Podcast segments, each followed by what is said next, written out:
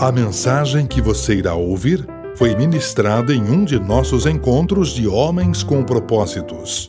Acesse nosso site www.homenscompropósitos.com.br e conheça-nos. Agradecemos sua visita.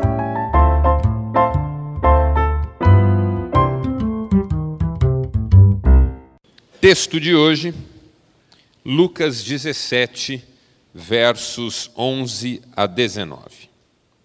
A caminho de Jerusalém, Jesus passou pela divisa entre Samaria e Galiléia. Ao entrar num povoado, dez leprosos dirigiram-se a ele. Ficaram a certa distância e gritaram em alta voz: Jesus, mestre, tem piedade de nós. Ao vê-los, ele disse: Vão mostrar-se aos sacerdotes. Enquanto eles iam, foram purificados. Um deles, quando viu que estava curado, voltou louvando a Deus em alta voz. Prostrou-se aos pés de Jesus e lhe agradeceu. Este era samaritano. Jesus perguntou: Não foram purificados todos os dez? Onde estão os outros nove? Não se achou nenhum que voltasse e desse louvor a Deus, a não ser este estrangeiro? Então ele lhe disse: Levante-se e vá, a sua fé o salvou. Até aqui. Frase do reverendo Ralph Waldo Emerson. Terminar o momento encontrar o final da jornada em cada passo do caminho, viver o maior número de boas horas é sabedoria. Interessante, não? Três coisas: terminar o momento, encontrar o final da jornada em cada passo do caminho, viver o maior número de boas horas. Tudo isso é sabedoria. Tão importante quanto começar alguma coisa é terminá-la. Se vale a pena começar, vale a pena terminar. Se não vale a pena terminar, não vale a pena começar. Isso é o óbvio da vida. O problema é a gente ter clareza em todos os processos na nossa vida sobre qual é o fim de fato. Quando é que algo pode ser considerado concluído? Quando é que eu posso finalmente dizer cheguei ao fim? Vou dar um exemplo. Você conhece a história de José, que foi vendido pelos irmãos e foi parar na terra do Egito. No Egito, ele começou a trabalhar como escravo na casa de Potifar. Na casa de Potifar, ele teve um incidente com a mulher do Potifar e foi lançado na cadeia. Na cadeia, ele se transformou num auxiliar de todos e acabou ajudando um ex-copeiro do Faraó a ter o seu sonho interpretado. O copeiro voltou a servir o Faraó e, quando o Faraó teve um sonho, o copeiro falou para ele que o José podia interpretá-lo. O faraó mandou chamar José, ficou encantado com ele, com o que Deus fazia na vida dele, e o constituiu governante do Egito. Menino que foi vendido pelos irmãos para uma caravana de mercadores de escravos, trabalhou como escravo numa casa, depois foi preso, agora é governante do Egito. Recebeu um novo nome, recebeu novas roupas, recebeu casa, recebeu recursos, aprendeu uma nova língua, deixou todo um passado para trás. Se Hollywood fosse fazer um filme sobre José, como já fez até, esse filme certamente poderia encerrar com José no trono do Egito. Uma história de superação, uma história de vitória, uma história de conquista, uma história de gente que deu a volta por cima. Mas na perspectiva de Deus, a história ainda não estava encerrada. José tinha vencido a caravana, tinha vencido a casa do Potifar, tinha vencido a cadeia, mas ainda não tinha vencido os fantasmas do coração. Ainda não tinha vencido as mágoas. Ainda não tinha vencido os traumas. E Deus precisou trabalhar na vida dele nessas questões. E mesmo depois de ter vencido tudo, ele ainda tinha uma batalha a travar. Tem gente que, diante de uma vitória ocasional, já considera ter vencido a batalha. Tem gente que sabe que a guerra ainda continua. Qual é o momento em que eu posso dizer que algo está resolvido? Não é fácil a gente falar sobre isso. Talvez eu não saiba dar uma resposta para o seu momento. Talvez você não saiba dar uma resposta para o meu momento. Mas a pergunta é válida. Quando é que eu posso considerar que cheguei ao fim de um caminho? Que realmente cumpri as etapas que precisavam ser cumpridas? que entreguei o que precisava ser entregue e que posso ter paz sobre isso. É sobre isso que eu quero falar, é sobre isso que a nossa história fala. Sobre concluir o processo, sobre ir até o fim, chegar até o fim. Esse texto é interessante porque ele fala de dez leprosos que foram procurar Jesus. E se você já estudou o contexto do Novo Testamento, você sabe que a lepra era considerada uma tragédia na vida de uma pessoa por duas razões. Primeiro, porque se tratava de uma doença grave para o período.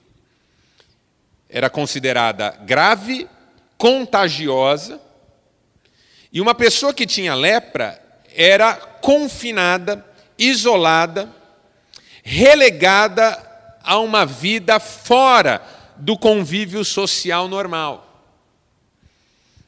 Era tão sério que, se um leproso, por alguma razão, tivesse que entrar num espaço onde havia pessoas saudáveis, ele tinha que entrar gritando: leproso, leproso, para as pessoas poderem se afastar. Mas não bastasse isso, a lepra era considerada uma maldição divina.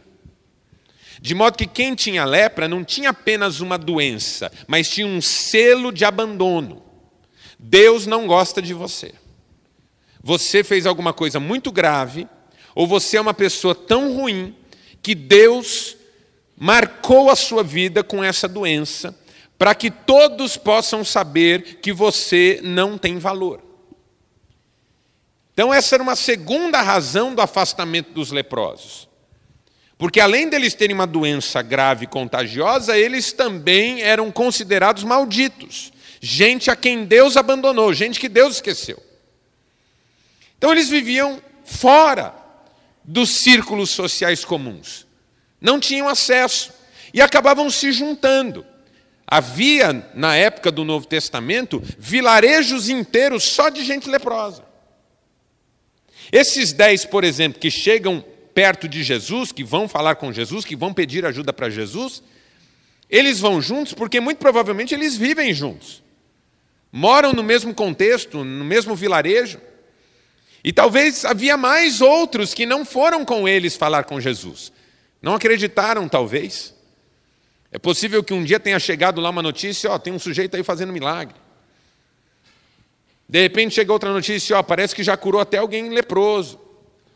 De repente chegou outra notícia, olha, ele está aqui na nossa região.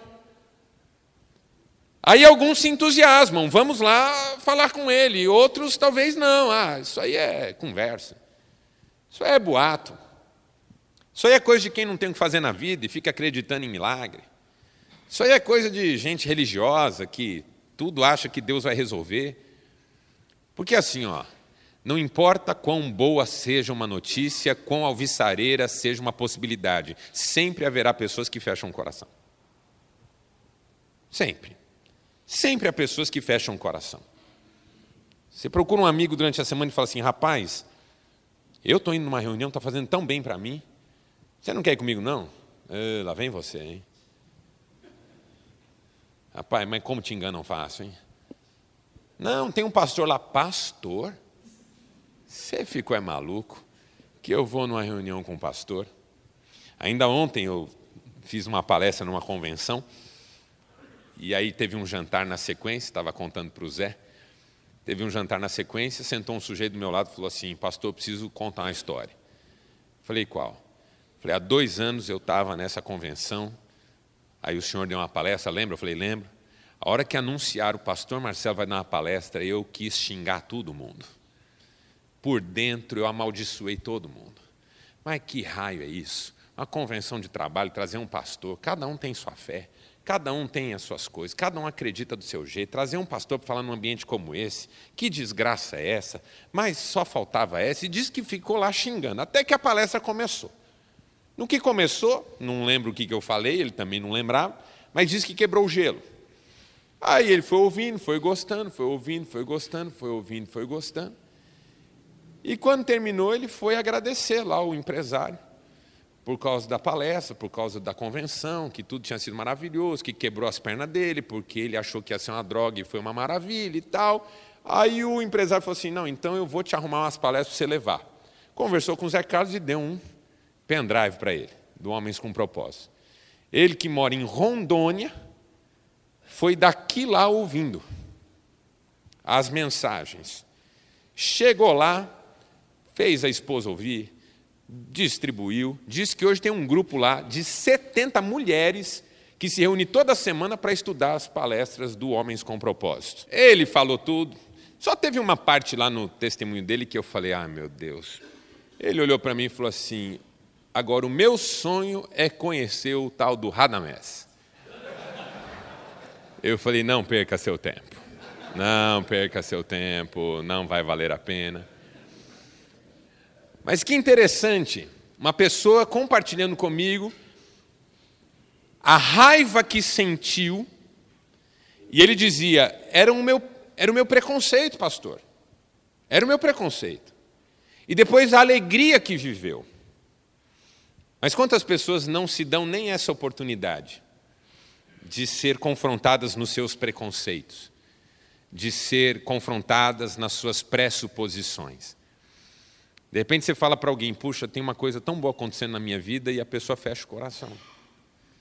Você fala, olha, eu estou procurando uma ajuda e a pessoa diz, bom, isso aí é problema seu, eu não quero não.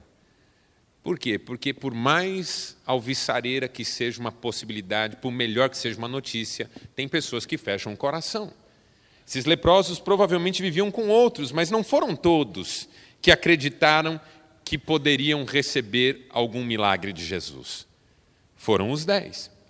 E aí os dez foram até Jesus e clamaram. E não só clamaram, como receberam. E aí eu fiquei olhando para essa história e pensando: será que o que eles fizeram pode me ensinar alguma coisa? E a pergunta que eu me fiz, e é a pergunta que não quer calar de hoje, foi essa: será que existe um passo a passo para o milagre? Ah, tá. É, tá bom, Zé. Gol branco PXL 8603. Gol branco PXL 8603. É de alguém aqui? Tá, tá na, na frente de uma garagem e aí tá pessoa acho que está querendo sair. Valeu. Obrigado. Ah, voltando. Eu sei que é Deus quem faz milagres. E eu sei que os milagres que Deus faz têm tudo a ver com a vontade dele, com a soberania dele, com os propósitos dele para a minha vida. Mas quando eu leio os textos de milagre na Bíblia, uma coisa que eu percebo como um padrão é que as pessoas sempre são desafiadas a tomarem algumas atitudes. Vou dar alguns exemplos mais uma vez. Aquele coronel Naamã, coronel sírio, que foi procurar o profeta Eliseu. No caso, ele tinha lepra também. Eliseu podia ter dito: fique limpo, e ele ficaria limpo. Mas Eliseu diz: vá tomar sete banhos no Jordão. E depois que você tomar os sete, você ficará limpo. Por que isso? Aqueles cegos que foram falar com Jesus e Jesus disse: Vão se lavar no tanque de Siloé. E quando eles foram e se lavaram no tanque de Siloé, voltaram vendo. Você tem muitas histórias de milagre na Bíblia em que, por mais que Deus podia fazer um milagre sem exigir nada de ninguém, ele exige algum tipo de atitude. Nem que seja um levante, tome a sua maca e ande. Parece que há algo que nos cabe nessa trajetória. E aí a decisão que eu tomei há muitos anos na minha vida foi a seguinte: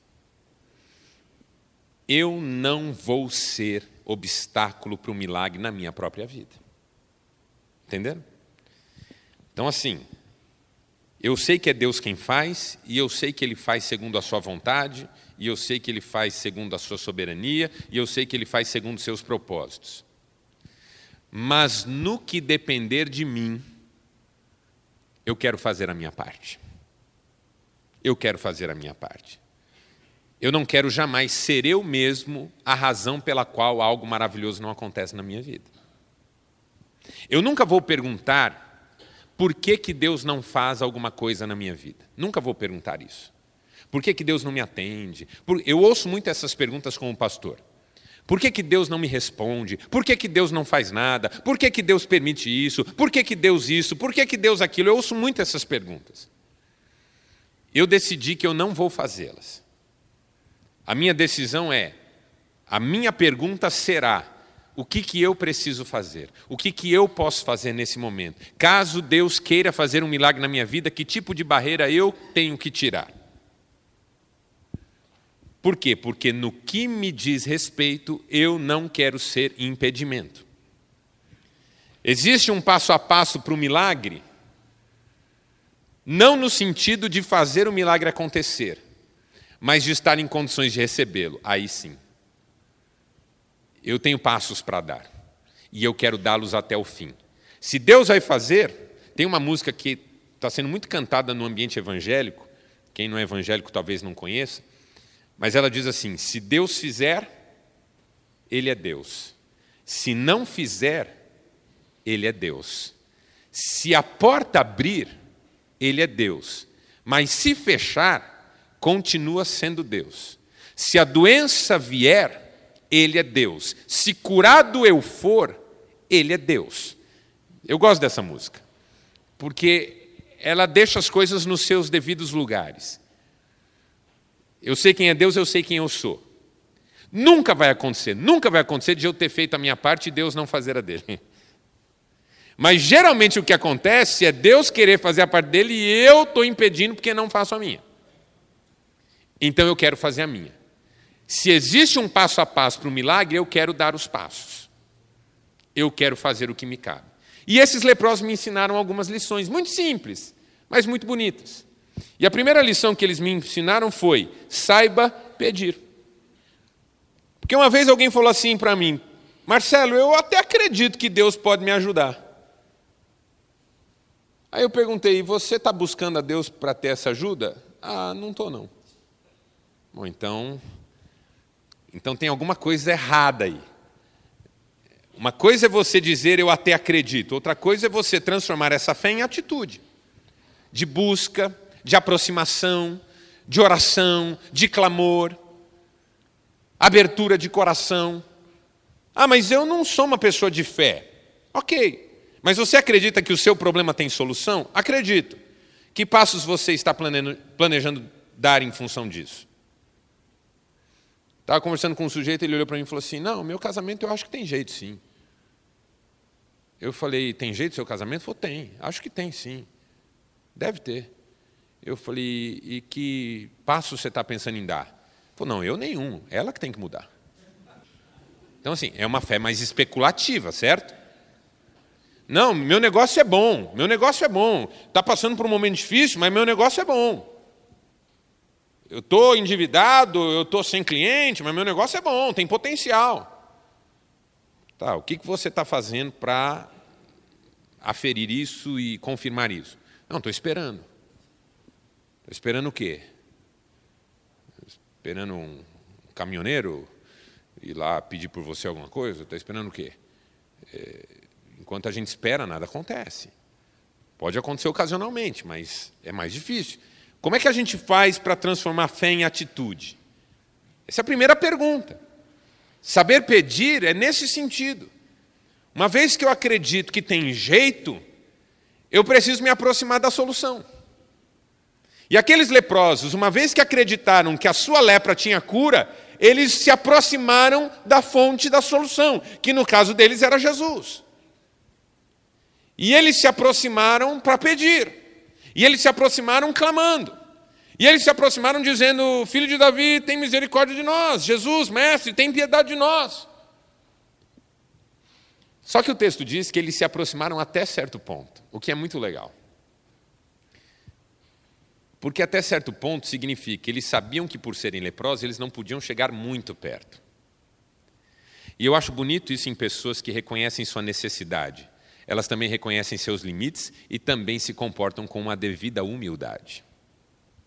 Porque eu vou falar para você uma coisa com muita sinceridade: as pessoas que mais têm dificuldade para receber o que pedem são aquelas que pedem com maior intensidade de orgulho. Pensa o seu filho. Quantos aqui têm filhos? A absoluta maioria. Pensa seu filho. Como é que é quando ele fala assim: aí coroa, dá uma grana aí para eu sair com a minha namorada e vê se não dá pouco não, hein, ô avarento dos infernos. Não sei, já aconteceu lá na sua casa? Não? Qual que é a sua vontade? Filho, filho, filho, filho. É, comece de novo que Estou quase matando você. Aí seu filho chega e fala assim, pai, ô oh, pai, estou até constrangido, estou tô, tô meio sem grana, e aquela menina que eu gosto tanto topou sair comigo, você não quebra o meu galho, não. Você não me empresta um dinheiro. Assim que eu puder, eu dou um jeito, te pago, mas você não me arruma senhão só para eu levar ela a comer um lanche e tomar um sorvete e tal. Se você tem, você empresta. Porque uma coisa é pedir com arrogância, outra coisa é pedir com humildade. É assim, ó. Pode falhar se eu pedir com humildade. Mas certamente também falharia se eu pedisse com orgulho. Pode falhar se eu pedir com orgulho, mas talvez funcionasse se eu pedisse com humildade. Quando falha na humildade, o orgulho não seria a resposta, mas quando falha com orgulho, a humildade seria. Essa é a diferença. Então, aqueles homens, eles têm um desespero, eles têm uma necessidade, eles têm uma busca, mas eles também têm consciência do limite. Porque às vezes gente desesperada acha que tem salvo-conduto para levar o seu desespero à última instância. O cara está tão desesperado que ele acha que ele pode passar na frente de todo mundo, que ele pode gritar, que ele pode ofender, que ele pode brigar, que ele pode tudo. Porque o desespero dá salvo-conduto. Não, não pode. Não pode. Não é porque você está desesperado financeiramente que você pode pegar o dinheiro que não é seu. Não pode. Não pode. Não é porque você está chateado com a esposa que falou umas coisas que você não gostou que você vai trair ela com outra mulher. Não pode. Ah, mas naquele momento eu estava num desespero. Não pode, o desespero não é salvo-conduto para a gente ser o que a gente não quer ser ou o que Deus não quer que a gente seja. E esses leprosos dão um show nesse sentido. Porque eles estão desesperados, eles estão precisando de ajuda, mas eles sabem até onde eles podem ir e a partir de onde eles já não podem. E dali onde eles param, eles continuam clamando: ajuda-nos. Então eles sabem para onde ir, mas também sabem até onde ir. Isso é sabedoria. Sabedoria não é saber apenas onde encontrar a solução, mas saber qual o ritmo da minha aproximação na direção da solução. Porque a diferença entre remédio e veneno é o quê? É a dose. A diferença entre remédio e veneno é a dose. Aí você chega com muita sede ao pote, azeda. Ó, o que, que eu vejo muito hoje nos nossos dias? Assim, lá em Londrina, Maringá eu vejo pouco. Homem carente. Londrina é um festival. Homem carente. Aí o cara fala, pastor, ora por mim, eu preciso arrumar uma namorada. Pastor, me ajuda, fala com Deus lá para me dar uma namorada. Mas, ó, fala com Deus para ele arrumar do jeito que eu estou pedindo bonita pra caramba, simpática pra caramba, já com dinheiro de família, porque o meu tá curto e tal. Tem uns caras que tem umas listas bem elaboradas. Aí, aí tá bom, aí você ora pelo cara, fala, Senhor, atende o cara. O cara está morrendo. Aí um dia ele aparece com a namorada. E, incrivelmente, a mulher é bonita, é simpática, tem um cacareco. Aí ele vai com muita sede ao pote. Está saindo com ela a segunda vez, já fala assim: Você gosta do nome Marcelo? Mas por quê? Porque o nosso filho podia chamar Marcelo. Pronto. Aí ela olha no WhatsApp, tem lá 816 mensagens do cara. Aí no Face, ele saiu com ela uma vez e já botou em um relacionamento sério. Pô, esse cara está pedindo para ela largar dele. Porque ela está sentindo que está entrando numa fria. Pô, eu nem conheço o cara direito, o cara já está na minha jugular. Imagina se eu casar com ele. Vai usar minhas roupas.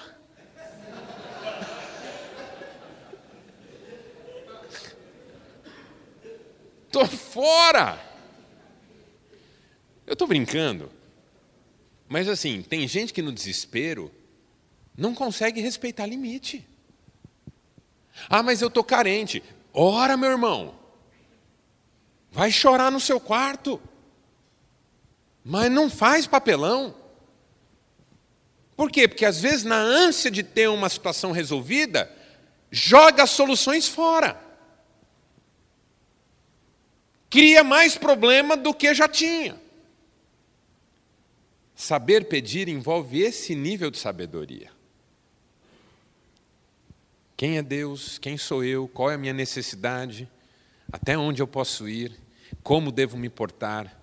Que tipo de humildade devo apresentar? Porque a Bíblia diz: Deus resiste ao soberbo, mas aos humildes concede graça. Saber pedir é uma coisa que eu quero aprender na minha vida. Segundo, saber agir. Porque aí Jesus faz uma coisa com esses caras que é sempre complicada. Ele diz assim: ok, vão mostrar-se aos sacerdotes tipo, vão embora, ainda que eu não tenha feito nada por vocês até agora. Foi isso que Jesus propôs. Porque ele falou: vão mostrar-se aos sacerdotes, mas não curou os caras. Os caras depois foram curados no caminho. Não é fácil você dar passos de fé sem a garantia do resultado. E os sacerdotes funcionavam naquela época como agentes de conferência. Porque, como toda doença confinava a, ao isolamento, para você voltar ao convívio, você não volta só. Ah, gente, estou bom, viu? Estou de volta. Não. Você tem que passar pelo sacerdote, porque o sacerdote é, era o médico geral na época. Ele tinha a obrigação e a atribuição de verificar se a pessoa tinha passado por uma cura de fato. Então, antes de você voltar para o convívio, passa pelo sacerdote. Se ele disser que você está curado, aí você volta. Então, olha o que Jesus disse para esses caras: vão falar com o sacerdote para ele atestar a cura. Só que vocês não estão curados ainda. Então tem que sair sem ser curado para chegar no sacerdote e ter a cura atestada. Precisa ter fé. Precisa ter fé. Precisa ter fé para seguir em frente sem a solução estar presente ainda. Como é que eu vou chegar no. Jesus fala comigo e fala, vai, e eu olho na minha mão e ainda estou leproso. Eu começo aí, eu ainda estou leproso. Porque eu não sei que horas do caminho eles foram curados. De repente eles foram curados na hora de tocar a campainha lá dos sacerdotes. Como é que eu chamo o sacerdote para testar uma cura se eu ainda estou com a lepra? Eu imagino que esse pensamento ficou o tempo todo na cabeça deles. Como é que nós vamos até lá se nada aconteceu ainda? Mas esse é o tipo de ação que a fé exige. Aquela que pressupõe a fidelidade de Deus e não necessariamente precisa da garantia presente. E é impressionante como a Bíblia tem vários desses episódios para nos ensinar. Por exemplo, a travessia do Mar Vermelho. Moisés está com o mar na frente dele, cordilheiras dos dois lados, e pelo caminho da vinda os egípcios estão agora chegando. Moisés olha para o céu e fala: Senhor, a solução é para cima. É o Senhor que tem que ajudar a gente, porque para frente mar, para trás egípcio, para os lados cordilheiras intransponíveis, é o alto. Aí Deus olha para Moisés e fala: Moisés, por que, que você está clamando a mim?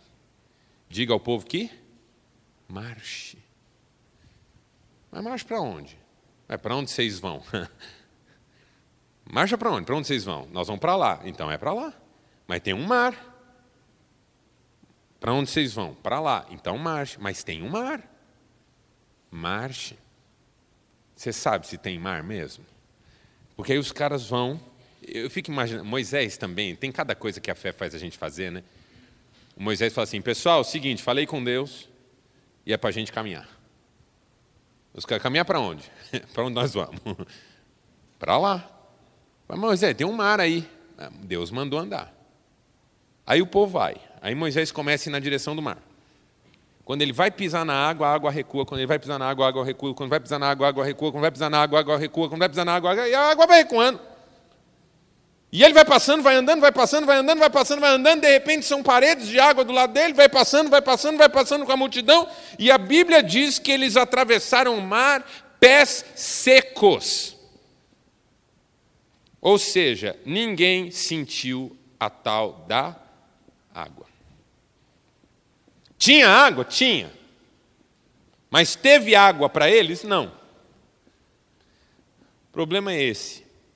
Às vezes o obstáculo que a gente acha intransponível está mais na nossa cabeça do que no nosso caminho.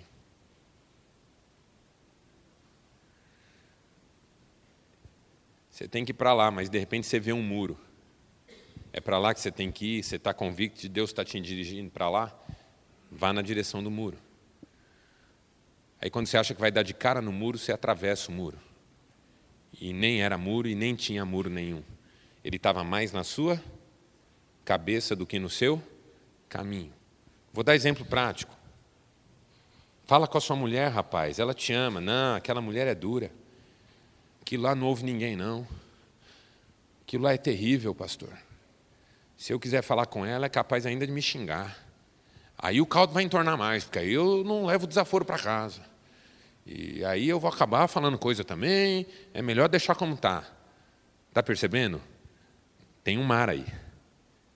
Tem um mar aí. Pelo menos na sua cabeça tem um mar aí. Se você não se dispuser a dar passos, ele vai continuar aí. Mas se você der passos, pode ser que ele desapareça. Passos de fé.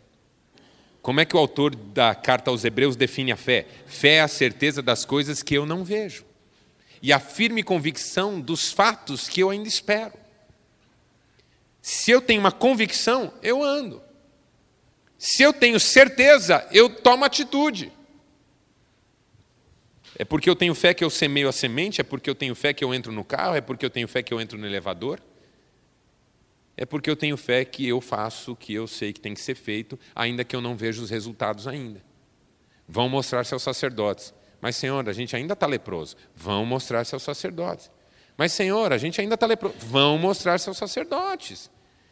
Mas a gente vai se mostrar assim? Assim não, cara pálida. Mas tem coisas que a gente só encontra no caminho. Tem milagres na nossa vida que a gente não vai ver enquanto não andar. E o problema é que a gente é de uma geração que quer primeiro ver para depois andar. Não, Senhor, se você me curar, Lembra aquele pai que vai pedir pelo filho? E aí Jesus fala: pode ir, que teu filho está curado. E ele tem que ir, porque ele não sabe ainda se o filho está curado. Não tem WhatsApp. Se tivesse o WhatsApp, ele mandava. Pessoal, e o Joãozinho, também tá aí? Manda uma foto dele. Ó, tá correndo aqui já. Não, tem que ir sem saber. Pela fé, porque acredita. E terceiro, terceira lição, e aqui é o fim da estrada. Que aí os dez vão e no caminho ficam curados. Ficam curados, que maravilha, não temos mais lepra, olha que coisa linda minha mão, olha que coisa linda, minha pele, olha que beleza tal. E eles ficam numa alegria tão grande. Um deles fala, gente, eu, eu vou voltar lá. Você é doido, rapaz, a gente saiu de lá, veio aqui e tal. Eu vou voltar lá, porque o milagre não está concluído enquanto eu não expressar gratidão. O fim do milagre não é a solução do problema, o fim do milagre é a constituição de um coração grato. E o cara vai, e ele se prostra diante de Jesus. E agora ele pode se prostrar diante de Jesus, porque agora ele já não é mais leproso. E ele agradece. E Jesus percebe a importância daquele momento a ponto de quase ironizá-lo. Não eram dez? Não eram dez os leprosos? Cadê os outros nove? Só um voltou para agradecer? Ou seja, na mente de Jesus, o único que terminou o processo foi aquele cara. E a frase que ele ouviu foi maravilhosa, porque a frase que ele ouviu não foi a tua fé te curou. A frase que ele ouviu foi a tua fé te salvou. Eu já contei aqui, o meu pai foi curado de um câncer. Ele teve câncer, eu tinha 15 para 16 anos. Um dos episódios que nos sinalizou que Deus estava cuidando do meu pai foi uma vez ele usava aquela cânula de traqueostomia. Era uma cânula fina, você não conseguia colocar um dedo mínimo ali. E o meu pai tinha acessos de tosse, acessos de tosse, muita tosse. E às vezes parecia que ele ia morrer de tanto tossir. E um dia ele engasgou de um jeito e tossi, tossi, tossi. Ele tinha feito uma cirurgia muito grande, tirou dois terços de tudo que há nessa região. E ele tossia, tossia, tossia. De repente ele expeliu pela cânula um osso desse tamanho, de comprimento. E a largura praticamente da cânula. Um osso que provavelmente foi deixado na cirurgia uma, um, um pedaço de osso. É assim, ó, qual a chance de um pedaço de osso daquele tamanho passar por uma cânula na horizontal e ser expelida na horizontal, estando posicionada de qualquer forma dentro do organismo? Aquilo a gente viu que foi um milagre. Meu pai não passou por quimioterapias, não fez tratamentos e viveu 20 anos. Mas morreu de infarto. Um dia sentiu uma dor no peito, foi ao médico. O médico falou: Ah, você deve estar com pneumonia, deu um remédio para ele. Ele voltou para casa, tentou dormir um pouco. Pela manhã, ainda sofrendo um pouquinho com dor, sentou na cama, sentiu uma pontada, falou para do lado da minha mãe: Ai, e morreu. E aí você pensa, e o Deus que curou ele lá atrás? Por que, que deixou ele morrer agora? Porque essa é a verdade da vida. Lázaro, Jesus ressuscitou Lázaro. Lázaro está aqui? Tem uns caras aqui que são da época dele. O Lázaro não está mais aqui. Todas essas pessoas que Jesus curou não estão mais aqui. Um dia elas morreram. E isso é forte para mim pelo seguinte: a reta final do milagre não é a solução definitiva para o problema. A reta final do milagre é a salvação. Porque um dia, um dia, nem eu nem você receberemos o milagre que desejaremos. Entendeu? Entendeu o que eu quis dizer? Um dia nem eu nem você receberemos o milagre que desejaremos. Mas pela fé e por causa do que Jesus fez, nós fecharemos os olhos nessa vida e abriremos os olhos na eterna. E esse é um milagre definitivo. Esse é um milagre final.